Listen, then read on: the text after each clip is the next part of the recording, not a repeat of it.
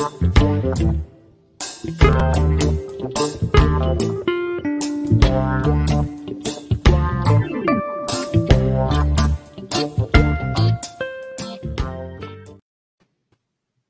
bom dia.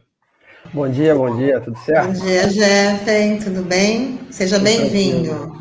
Obrigado. Você fala com a gente desde Volta Redonda, é isso, Jeff? Isso, de Volta Redonda, cidade do Aço. Legal. Eu fiz aqui uma apresentação sua e comecei falando que você é estudante, porque, na verdade, é uma condição que a gente nunca perde, né? da realidade política e principalmente quando a gente está vinculado às uh, atividades sociais. E a gente precisa, na verdade, procurar né, quais são as causas né, que estão por trás desse fenômeno que a gente vem vivendo e que hoje todos, todos nós falamos, né, do genocídio da juventude negra, da atuação é, de praticamente um terrorismo de Estado através das unidades policiais em todo o país, né, nessas mesmas comunidades. Da falta de perspectiva da juventude, Pascoal acabou de dar números aqui, inclusive de desemprego, é, numa ordem política que parece não apresentar alternativas. Então, a pergunta inicial que faríamos aí para você, Jeff, é como um ativista né, organizado, inclusive partidariamente, como é que você avalia essa, essa dinâmica é, na, nas periferias, particularmente do ponto de vista da perspectiva da juventude negra é, que hoje se apresenta no nosso país? Como é que você avalia isso? Bom, bom dia aí para todo mundo que está nos ouvindo. Queria agradecer o convite, né? De poder estar tá aqui trocando essa ideia, conversando. É, queria mandar, antes de começar a falar, um abraço para os companheiros do Diálogo Ação Petista aí da região da Baixada Santista. Eu estive numa reunião com eles, que foi por causa dessa reunião que eu estou aqui hoje, inclusive conversando com vocês. Bom, é, eu sou militante organizado né, na Juventude Revolução do PT e as discussões que eu vou trazer aqui é um pouco também na perspectiva do que a gente vem avaliando, né? Como que nós estamos vendo essa situação. É, o governo Bolsonaro, um governo extremamente autoritário, ele é fruto, né, ele é resultado daquele golpe que a gente sofreu em 2016. Né, ele é parte daquilo. Ele é a ala podre, vamos dizer assim, né, no sentido dessas instituições que aplicaram esse golpe.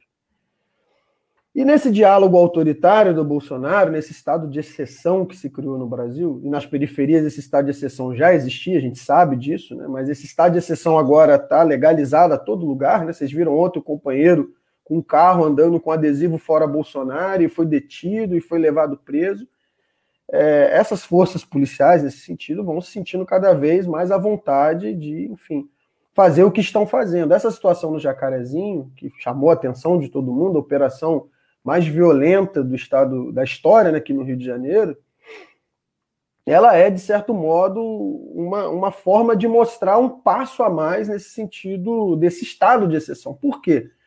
Porque se na periferia esse comportamento já é corriqueiro para quem mora nas comunidades, né? A questão da polícia, enfim, bater, a questão da polícia entrar, atirar sem perguntar, nos assusta muito quando você tem uma operação como essa e vai para a televisão o delegado, por exemplo, da Polícia Civil, dizer que uma operação normal, com mais de 30 pessoas mortas. Quando, na verdade, a maior apreensão de fuzil é no condomínio do Bolsonaro, não é nas periferias. E nos assusta também, no sentido de começar a entender a quem interessa esse tipo de movimento, né, o nível de provocação que é essa, essa ação, quando vai para a TV também o Bolsonaro e o Mourão né, e falam também como se fosse uma operação completamente normal. Então isso vai mostrando um pouco que esse estado de exceção que é que, que nós entramos em 2016 vai dando passos largos, né? E aí nesse sentido a gente fica se perguntando aqui quem é que vai dar, né, alento para essas famílias que perderam esses jovens, esses trabalhadores na periferia. Ao meu ver, não vai ser essas instituições que aí estão que, enfim, fecharam os olhos para esse tempo todo, desde o golpe até agora, para essa situação. Né? A gente costuma dizer que, por exemplo, quando o Lula foi preso injustamente, né, e agora comprovado, Essas instituições, por exemplo, fingiram que nada estava acontecendo, né? Fecharam os olhos, todas elas. Será essas instituições que vão de fato olhar para esse sentido do jacarezinho e fazer um julgamento correto sobre isso? Vai ser, por exemplo, a Polícia Federal que vai olhar para isso e vai fazer essa discussão? A gente acha que não, né? O que vai poder trazer alento para essas famílias é a resposta que veio no 13 de maio. É o povo na rua, no sentido de cobrar e exigir que se seja não só julgado isso, mas que se seja feito mais do que isso, né? Que a gente consiga desenvolver uma discussão que toque em reformas profundas do Estado. Né? Que esse é o grande problema. A situação da questão negra no Brasil é porque é o, o, esse é o Estado. Um Estado que foi forjado em cima dessa discussão da, da escravidão, nós estamos diante de uma situação de um sistema como todo, e aí eu falo do sistema mesmo econômico mundial, sistema capitalista, um sistema que é incapaz, incapaz de apresentar uma saída para a gente depois de um ano e meio de pandemia. Um sistema que é incapaz de salvar o povo numa situação como essa. E nós estamos diante disso. E aí, para nós, da Juventude Revolução, é a gente discutir como organizar essa juventude nas periferias, nas escolas, nos bairros, essa massa de jovens que quer resistir a esse governo e quer, eu acho que o dia 29 agora mostrou essa situação, a gente tinha bastante jovens nos atos, né? Aqui no Rio de Janeiro, inclusive, teve aquele ato da UFRJ em defesa né, da universidade, um ato protagonizado por jovens, né? Então, como que a gente organiza esses jovens para fazer esse combate? O combate para derrubar esse governo, um combate para poder não só derrubar esse governo, mas a gente costuma dizer de passar o país a limpo. Não dá para a gente continuar com o que a gente chama de entulhos da ditadura. Um deles, por exemplo, polícia militar, né? um entulho da, da ex da época da ditadura que continua aí e não deixa a gente respirar. Não dá para a gente colocar, é, continuar vivendo com o desinvestimento que está tendo agora na saúde, né? O companheiro falou aí, né, do, da PEC lá dos 20 anos, né, do projeto dos 20 anos de desinvestimento.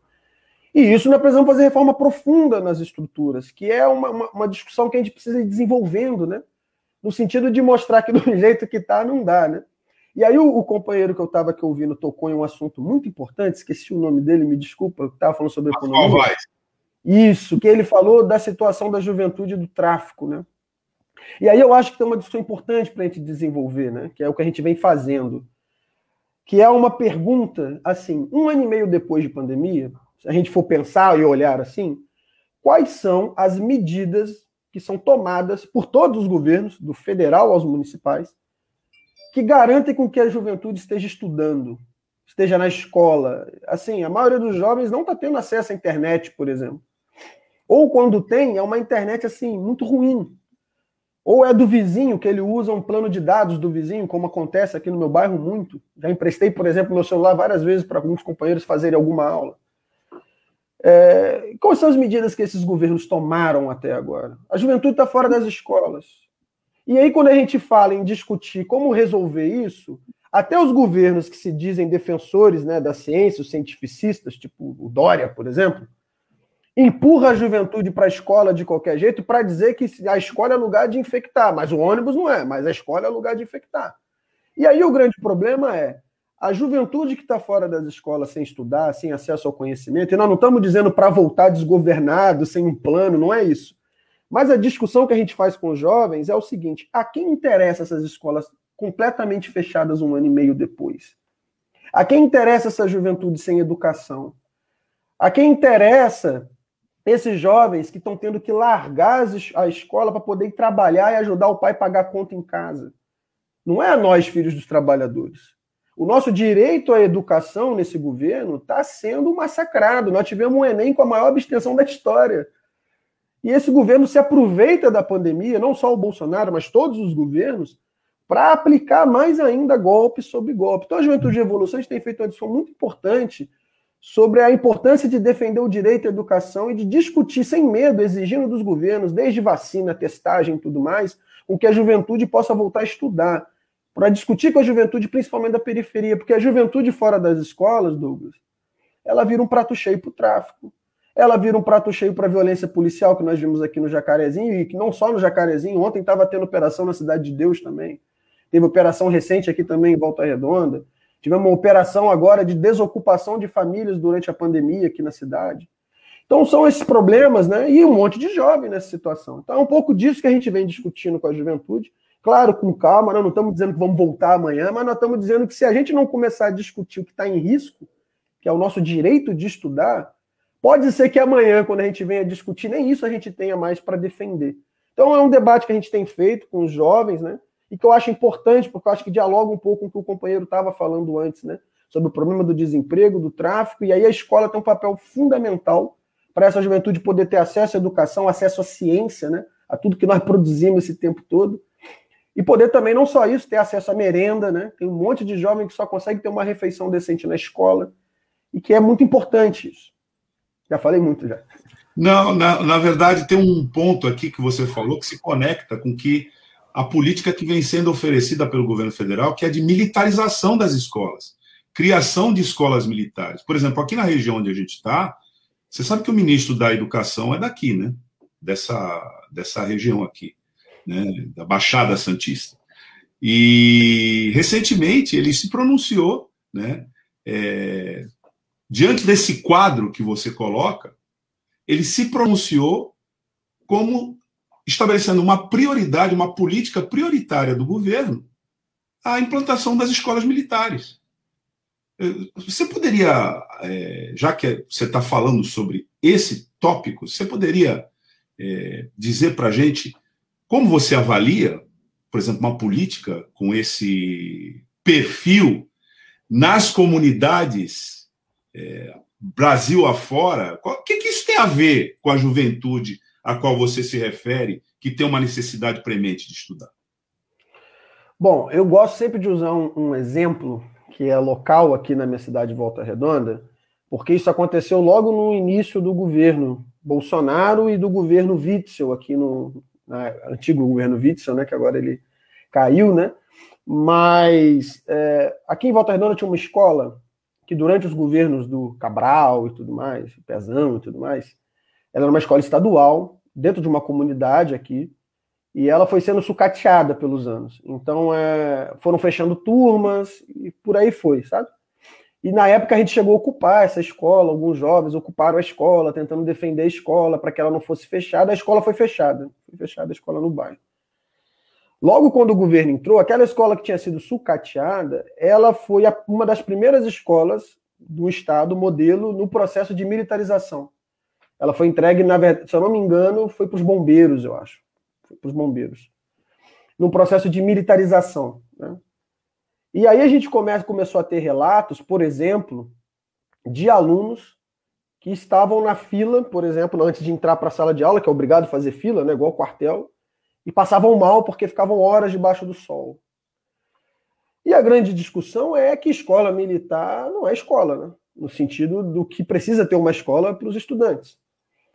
Uma coisa que é muito importante, por exemplo, no sentido do movimento estudantil, da gente discutir, e que também tem a ver com as escolas fechadas, é, por exemplo, o Grêmio Estudantil. Tem a ver com os estudantes decidirem e discutirem os problemas da escola.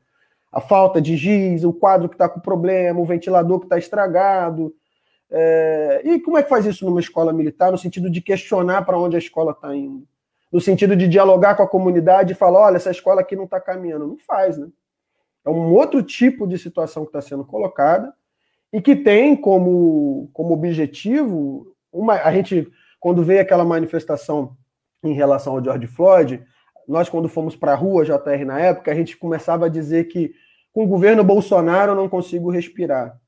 E com escola militarizada eu não consigo respirar. Não tem educação, eu não posso discutir, eu não posso, enfim, me organizar num grêmio eu só posso ir para a escola receber ordem, vamos assim dizer. Então, isso não é escola, isso é outra coisa. Isso é um mini quartel, né, vamos assim dizer. E que aqui no Rio de Janeiro tenta esse tipo de, de situação, tenta dialogar com um sentimento que eu acho que é muito honesto das pessoas, que é um sentimento de medo em relação à violência. Né? Apesar do Rio de Janeiro não ser um dos estados mais violentos do Brasil, a gente acha que é, mas não é.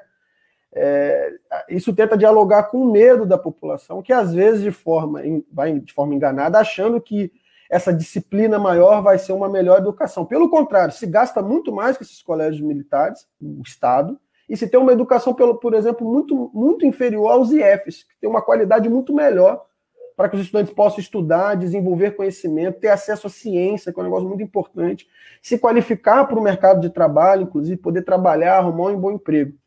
E o que nós estamos vendo é o contrário. Então, é, é inclusive nessa situação, eu estava dizendo dos governos aproveitarem da pandemia, aqui na minha cidade, a gente tem um prefeito chamado Neto, ele é agora do DEM, já foi, então, enfim, de outros partidos.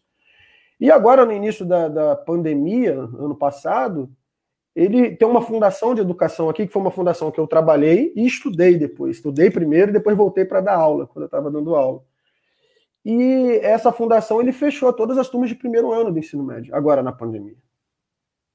Porque a escola estava fechada, o Grêmio fechado, né, no sentido de, de tá, não estar tá lá os professores, e para ele, ele achou muito mais fácil fazer o que ele já queria durante a pandemia, fechando um, todas as turmas de primeiro ano do ensino médio, dizendo que, olha, o meu projeto é acabar com o ensino médio nessa fundação. Então já vou fechar o primeiro ano. Em 2021 não vai ter segundo ano, em 2023 não tem mais novas turmas de terceiro ano e acabou o ensino médio. Então os governos se aproveitam dessas escolas de portas fechadas para, de fato, passar a boiada. Passar a boiada. E aí esse corte dos orçamentos, eu vejo com o companheiro falando né, sobre o Pedro II e tudo mais, eles têm diretamente a ver com isso, né? Nós estamos falando das universidades fechando, de escolas fechando, e isso é muito perigoso. Por isso que o que está em risco, eu repito, nós temos feito esse debate assim com, com muita calma, é o direito à educação. Por que fazer com calma? Porque, corretamente, as pessoas estão com medo, óbvio, né, de se contaminar e tudo mais. Mas a gente, a gente costuma dizer que é necessário a gente se organizar para exigir essas medidas. E um bom exemplo, que eu vou usar outro, aqui em Volta Redonda, os companheiros do Dialogação Petista daqui, junto também com os companheiros da JR, é, fizeram um abaixo assinado e conseguiram aprovar na Câmara a lei de testagem em massa, PCR, para a população inteira, sabe? Fazer testagem, testar todo mundo, controlar o vírus. Foi aprovado na Câmara, foi para o prefeito, o prefeito vetou, voltou para a Câmara, a Câmara derrubou o veto e o prefeito não aplica a lei da testagem. E está falando que vai voltar a aula agora em setembro. Entendem? A loucura que é essa cidade. O cara não aplica a testagem e diz que vai voltar em setembro, mas não tem medida. Aí não faz sentido. Aí é falar que a juventude vai se contaminar e vai morrer. Então a gente precisa se organizar, inclusive, para combater essa situação. Para os caras não empurrarem a gente para o matadouro, como diz, né?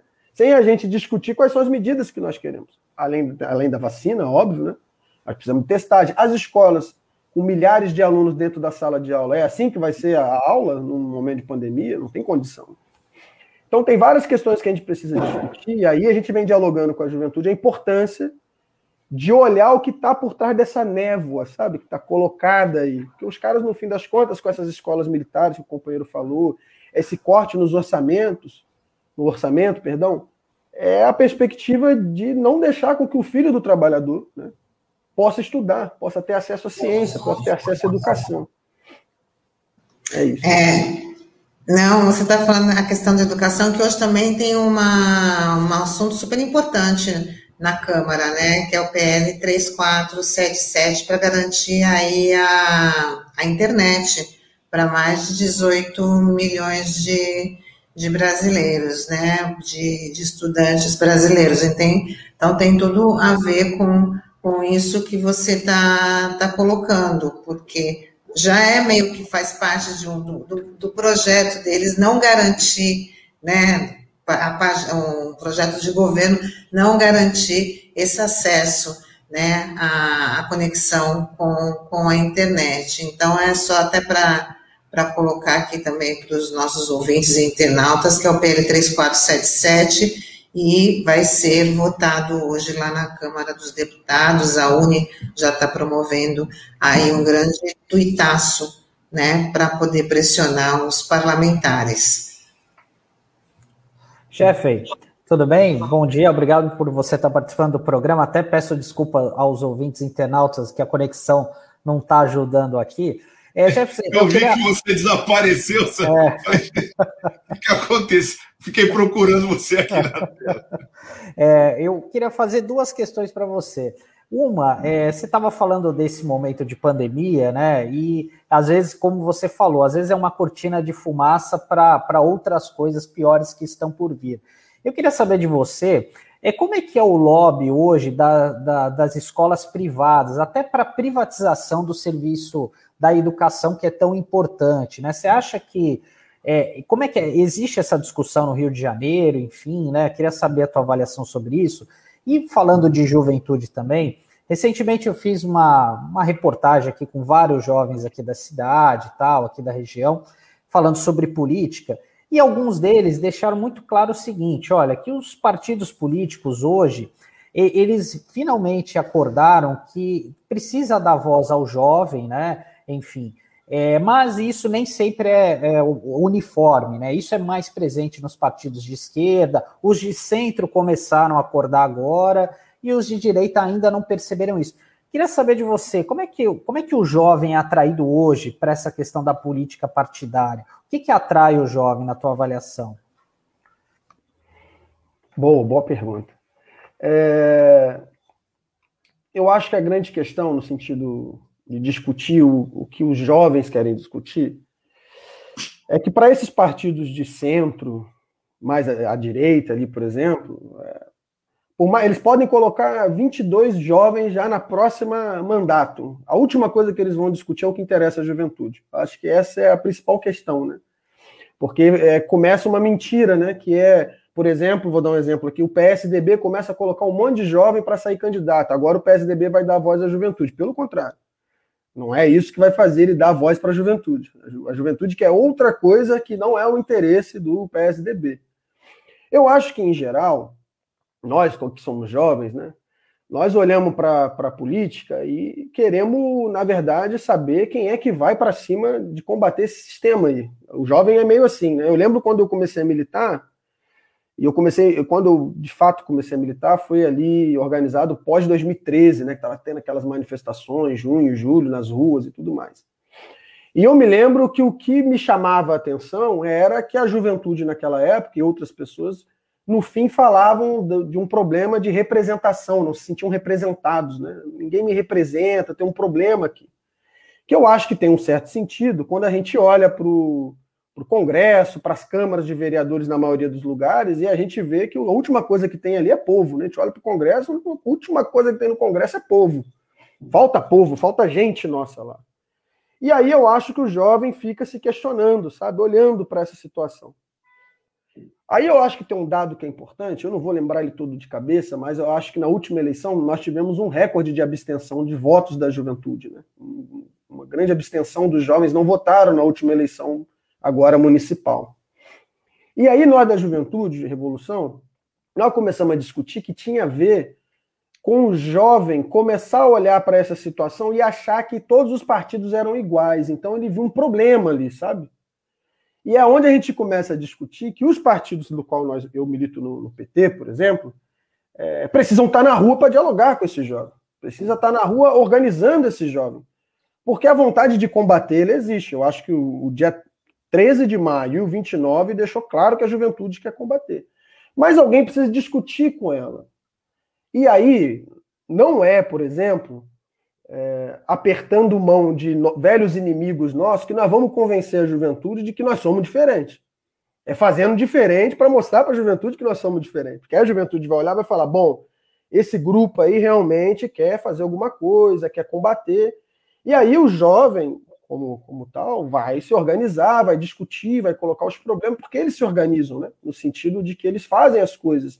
Se organizam em grupos culturais, se organizam nos bairros, vão montando seus coletivos e por isso que é importante um partido como o nosso, né, o meu, o PT, estar nas ruas no momento como esse, de discutir com o povo, no sentido das ruas mesmo, né, de falar, olha, temos um problema, temos um governo, ele faz isso, isso e aquilo, o governo no seu município faz isso, isso e isso, e vai ajudando esse jovem a entender que mesmo ele sendo jovem, o que interessa para ele é a organização que vai defender os interesses dele e não essas organizações de centro para SDB que vão encher de um monte de jovem para defender um interesse que não é dele. Que existe essa armadilha, né? Porque não é dar a voz ao jovem por dar, no sentido de apenas dar a voz, é no sentido de saber o que nós vamos defender para a juventude.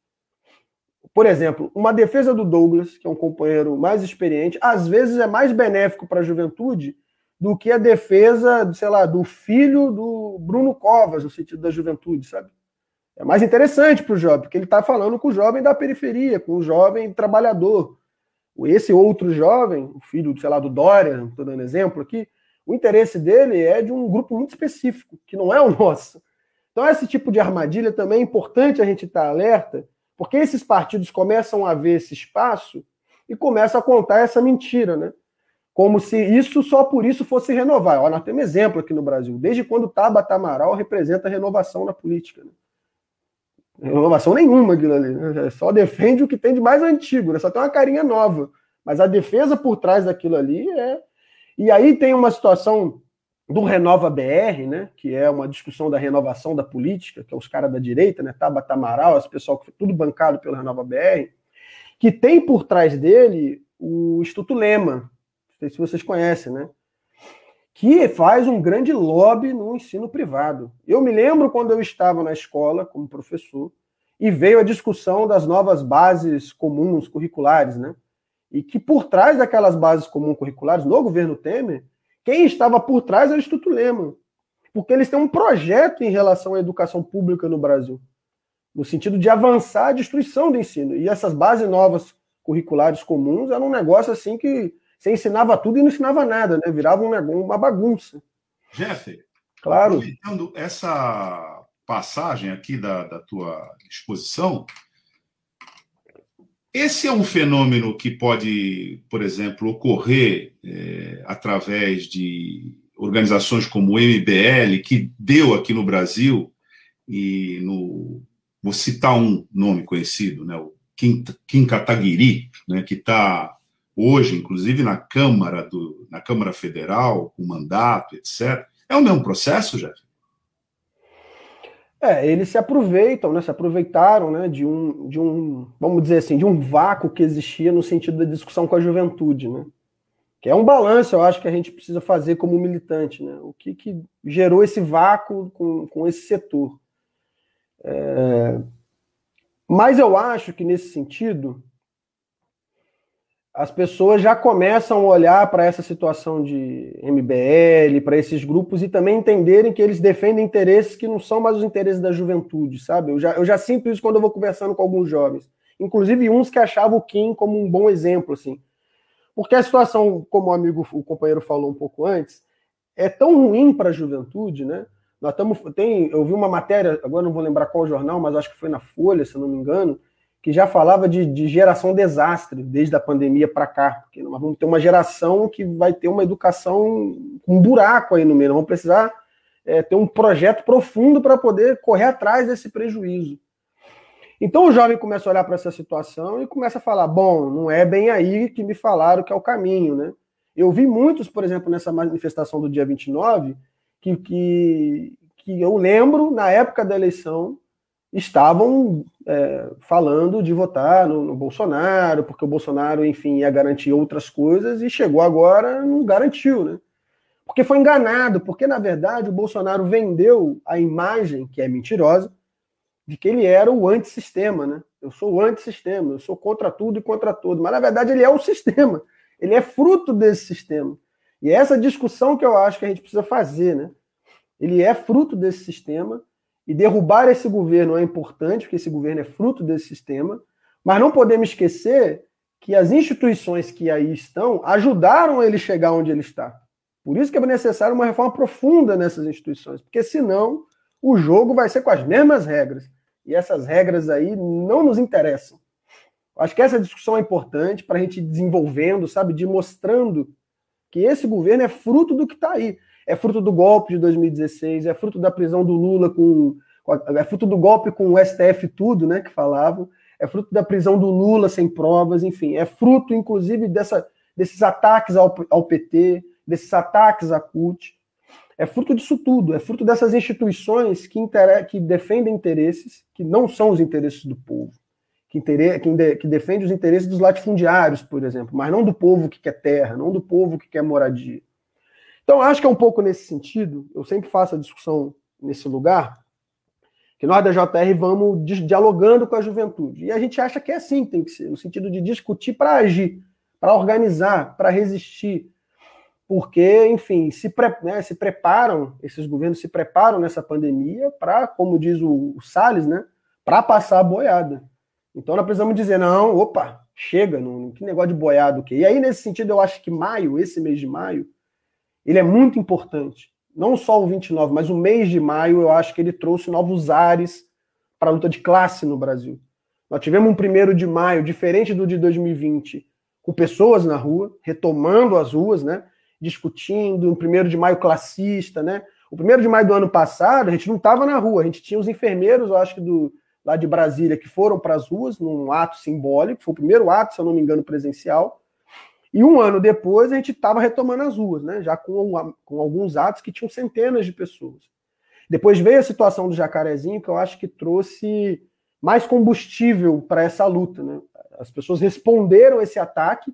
E aí eu acho que tem um detalhe importante que eu estava falando, eu comecei a falar sobre o Jacarezinho e fui falando mil coisas, mas que eu acho que é interessante é que se nós olharmos para os atos do Jacarezinho e olharmos para o ato do George Floyd, do Vidas Negras Importam, tem uma diferença que eu acho que é importante. Todos os atos foram importantes, óbvio. Mas esse último ato do dia 13, a palavra de ordem que, que no país todo era fora Bolsonaro. Ou seja, as pessoas começaram a ligar o problema do, da violência do Estado, do genocídio, do aumento da polícia fazer o que quer com o governo. Começaram a falar: bom, tem um problema de governo. Diferente da época do George Floyd, que você, quando ia para os atos, eu tive esse problema aqui na minha cidade, algumas pessoas falavam, bom, eu não acho que é isso, eu não acho que tem que entrar essa discussão, talvez possa ser outra coisa. Esse ato demonstrou essa diferença, que eu acho que é um reflexo do que foi o primeiro de maio, sabe? Um conectou no outro. E aí você tem os atos da UFRJ, aqui no Rio, que eu acho que foi importante para destravar o 29 no sentido de trazer a juventude porque a juventude viu a possibilidade de, quando acabar a pandemia, por exemplo, não ter nem universidade para ela estudar. Ele já não está estudando bem, porque, como a Tânia falou ali, falta internet, estão tentando garantir, não sei se vai garantir. Acho que do, do, jeito que é esse governo, não vai garantir se a gente não conseguir exigir que garanta nas ruas. E aí você tem o 29 de maio, que eu acho que fecha um mês, virando uma chavinha na luta de classe no Brasil. Não estou dizendo que ainda são os batalhões dos trabalhadores que estão nas ruas, mas eu acho que agora o jogo virou um pouco, sabe? Eu acho que a gente retomou um lugar que sempre foi nosso, que é as ruas, e começamos a falar um pouco diferente com o governo. Eu me lembro que no ato aqui em Volta Redonda, que foi onde eu participei, mas os companheiros que estavam na capital também, de você estar tá andando na rua e os carros passando e buzinando, motorista de ônibus passando e buzinando, fazendo é isso aí mesmo, tem que tirar esse cara. Então, assim, começa um giro que aí eu acho que é importante, nós como militantes, nós como povo mesmo, né, que estamos nos organizando, discutindo o problema desse governo, começarmos a olhar para isso e discutir com o povo, né? Não é agora voltar para casa, é continuar nas ruas com toda a segurança, óbvio, mas para ir para cima desse governo. É, eu queria até trazer a questão de novo do, do jacarezinho, que você está acompanhando aí bem de perto né? E até para falar aqui que tem a, a ONG, eu nem sei se vou falar o nome correto, né? Human Rights Watch, que ela enviou um relatório ao Ministério Público do Rio de Janeiro pedindo que seja investigado não só os agentes que participaram pessoalmente da operação, né, mas também o comando da, da Polícia Civil. Acho que você está acompanhando isso, esse relatório ele foi divulgado aí nos últimos dias, e lembrando que a Polícia Civil pediu aí um sigilo de cinco anos, né, nas investigações do, da, desses crimes na comunidade, inclu, incluindo a tragédia, esse episódio do, do, do Jacarezinho. Queria que você comentasse sobre isso, Jeff. Jeff, a partir, claro. inclusive, dessa pergunta, seria interessante você falar com a gente sobre a conexão entre essa operação que a Tânia acaba de dizer, né, que foi posta em sigilo, portanto, a sociedade civil não pode é, acessar o que está lá, está fora, por exemplo, da lei de, de, de, da lei de acesso à informação, a lei que é fundamental, pra, inclusive para o jornalismo, né, é uma lei fundamental para o jornalismo investigativo, ela foi posta fora desse regime. Mas, é, de certa maneira, ela se conecta, a ação Jacarezinho, com uma prática estabelecida que teve um momento, talvez, é, de inflexão mais expressivo, naquela ocupação militar do Rio de Janeiro, né? que foi inclusive comandada pelo general, agora defenestrado do governo, Santos Cruz, né?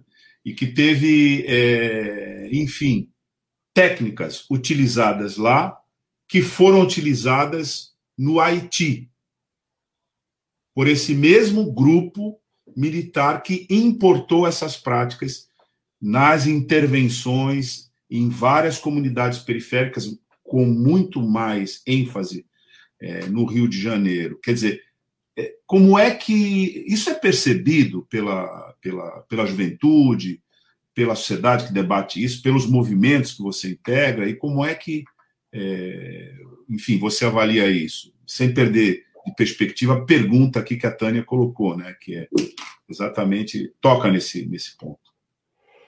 Não, sim, isso é importante. A, a forma como foi feita a operação aqui, ela traz é, várias questões que têm a ver com o Haiti. Eu acho que isso é importante. E eu, eu vou retomar um pouco aqui a memória, que eu acho que é importante. Quando teve essa situação do Haiti, a Juventude de Revolução se colocou contra, desde o início. A gente achava que era uma, uma situação assim inaceitável o que estava acontecendo no Haiti e com apoio nosso, direto nosso, né, do governo nosso. Aquilo ali era inaceitável, um erro. Os militares que foram mandados para lá aprenderam técnicas que depois eles vieram usar aqui no Rio de Janeiro com ocupação militar, que o Douglas falou. E que as operações é, aconteceram em várias comunidades, não em comunidades de milícia, mas em várias comunidades, usando técnicas de tortura, de violência. E junto com essa discussão da ocupação dos militares, veio uma outra que tem a ver, na, na época, ainda era governo Temer, se eu não me engano, um pacote que se desenvolveu de ajuste fiscal, do Temer e do Pezão, que destruiu mais ainda os serviços públicos, junto nesse processo da ocupação dos militares, né? E que aí se somando ao que foi a Lava Jato no Rio de Janeiro, né, a situação da, dessa operação mentirosa da Lava Jato, que criou aqui no Rio de Janeiro um grande desemprego quando a gente olha para a construção civil, construção naval. Então, assim, criou um terreno fértil no sentido do desemprego, do desalentado e da polícia poder usar essa violência que usou. Então, assim, o erro que a gente cometeu lá no passado, e que eu acho que é importante a gente falar do Haiti, é um, um balanço que a gente precisa fazer, nós que tivemos no PT, que teve no governo, né, e apoiou essa situação, ele se reflete hoje nas comunidades do Rio de Janeiro. Porque os policiais aqui aprenderam com esses soldados que foram para o Haiti e aplicam as mesmas questões aqui no Rio de Janeiro. E é uma situação, assim, absurda. Os caras invadiram as casas. Não é novidade no Rio de Janeiro os policiais invadirem casas, tá? Mas o que assustou nessa operação foi a quantidade de policiais que foram usados para a operação helicóptero, tudo. A quantidade quase que irrisória de, do que foi apreendido, então já demonstra que não tinha uma preocupação com o que apreender, e a quantidade de pessoas mortas. E eles diziam que achavam que eram criminosos, e mesmo se fosse, mesmo se fosse, não deveriam ser mortos, né? não tem pena de morte no Brasil. Quem julgou esses jovens que, e trabalhadores que levaram tiros na comunidade? E aí eu acho que isso se encaixa com a discussão que, a gente, que eu estava fazendo aqui das instituições, porque essa semana, semana não, semana não, umas duas semanas atrás, ou três, saiu uma matéria que falava sobre os presídios, né? E falava que no Brasil teve uma queda no, no número de, do, dos presídios de pessoas presas, queda pequena, mas teve. O Brasil ainda está entre os 30 países que mais prende no mundo mas mesmo assim com os presídios superlotados. E a maior parte das pessoas que estão nesses presídios é porque não foram julgadas, até hoje. Então é uma situação que a gente está vendo, assim, que é. Tem um problema no judiciário. Essa é a discussão que a gente precisa fazer. Tem um problema nesse judiciário. O mesmo judiciário né, que fechou os olhos para a prisão do Lula, eu gosto de falar isso, que eu acho que ajuda a dialogar com o povo, esse judiciário que fechou os olhos para a prisão do Lula é o mesmo judiciário como instituição que não julga esses milhares de jovens pretos e pretos que estão nos presídios e ficam lá superlotando as cadeias.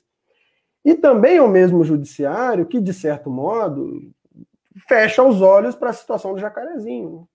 Alguém acha que esse crime vai ser julgado como tem que ser julgado, agora ainda mais em sigilo? Não vai, né? Essa é a grande verdade. A gente já sabe aonde isso vai, vai levar, como tantos outros massacres que já tiveram na história do nosso país. Aqui no Rio de Janeiro, outros também, né, que já tiveram. E aí que vem a grande questão da importância do dia 13 para essa questão do jacarezinho e do primeiro ato de todos, que foi um ato grande para a época, ter sido no próprio jacarezinho. A resposta começou de lá. Isso é muito importante, né? Várias pessoas saíram de suas casas e foram para o Jacarezinho, junto com os moradores de Jacarezinho, fizeram um ato lá. Então você tem ali uma, uma, uma resposta né, que começa ali na comunidade e depois se desenvolve para o país todo e que, enfim, revoltou a todos nós. Igual eu falei, a maior apreensão de fuzil da história é no Vivendas da Barra, no condomínio do Bolsonaro, e não é na maior operação violenta da história do Rio de Janeiro. É em outra operação que apreenderam milhares de fuzis.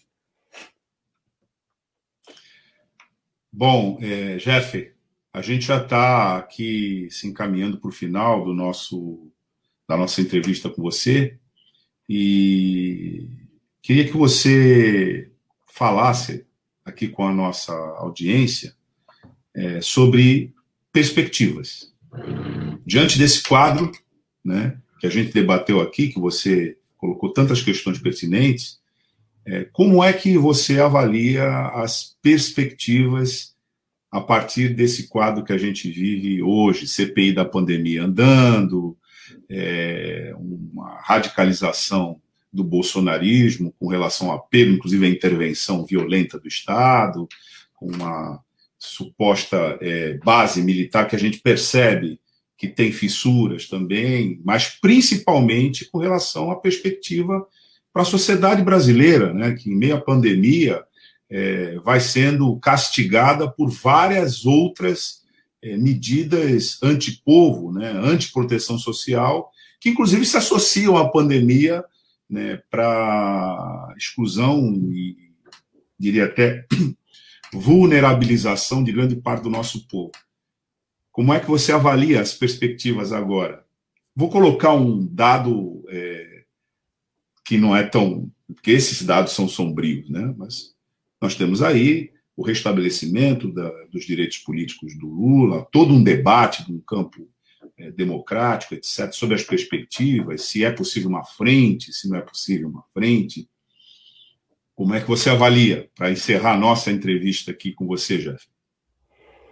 Bom, vou agradecer mais uma vez o convite. Eu sou completamente esperançoso em relação ao que vem à frente, mas não por esperança da, da, ideia da minha cabeça. Se a gente for olhar a situação mundial, é uma situação onde os povos no mundo inteiro se colocam contra os governos do mundo inteiro. A gente tem um bom exemplo aqui do nosso lado, que é a Colômbia, que eu acho que está dando um bom exemplo no sentido de combate. Nós tivemos agora o Chile, né, desde 2019, explodindo e tudo mais.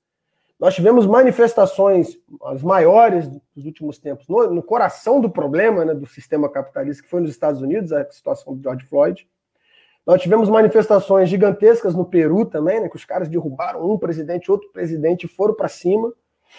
Nós tivemos manifestações agora, uns anos para trás, mais recente no tempo histórico, que eu acho que também coloca combustível nessa luta mundial, na Argélia, na França, na Grécia e por aí vai. O mundo inteiro se colocando contra um sistema que, para mim, está agonizando, já está podre e não tem mais o que fazer, e não resolve os problemas que ele mesmo cria, igual eu falei, incapaz de salvar a gente. E eu acho que o Brasil não é uma ilha, ele não está fora disso. Né? E acho que essa onda né, chega aqui. Maio mostra que começa a chegar alguma coisa diferente. Então eu acho que essa é a grande questão. E aí, para discutir 2022, eu acho que a melhor forma de discutir 2022 é em 2021 na rua. Não tem outro jeito. Dá para esperar 2022 para a gente tentar fazer alguma coisa, porque as pessoas estão morrendo é hoje de Covid. A juventude está sem escola é hoje de Covid. E estão é, morrendo de fome e desemprego agora, com a violência policial agora. Então, no, o que a gente tem que fazer desde já é isso que nós fizemos 29. É isso que a gente tem que fazer para aí poder chegar em 2022 discutindo o que tem que se discutir. E aí, nesse sentido, ao meu ver e ao ver da Juventude Evolução, todas as opiniões são bem-vindas, vamos discutir, com uns verdadeiros aliados, né? Tem certos aliados que são mais inimigos do que aliados, porque tem interesses diferentes do nosso. Eu acho que o Maia não é um aliado, com todo respeito. Eu não acho que Baleia Rossi é um aliado, muito menos Fernando Henrique Cardoso. Então, eu acho que isso nos ajuda a discutir por quê. Porque quando a gente aperta a mão desses caras, para a juventude, eu falo no olhar da juventude, parece que todo mundo é a mesma coisa, que todo mundo é igual. Não é, né? O Lula não é igual a esses caras e o PT não é igual a esses caras. Então a gente precisa dizer que nós não somos iguais por todos os motivos que eu discuti aqui. E aí chama a juventude a se organizar. A Juventude de Evolução está de portas abertas para o jovem que quiser combater. Venha com a gente, a juventude do PT também está aí.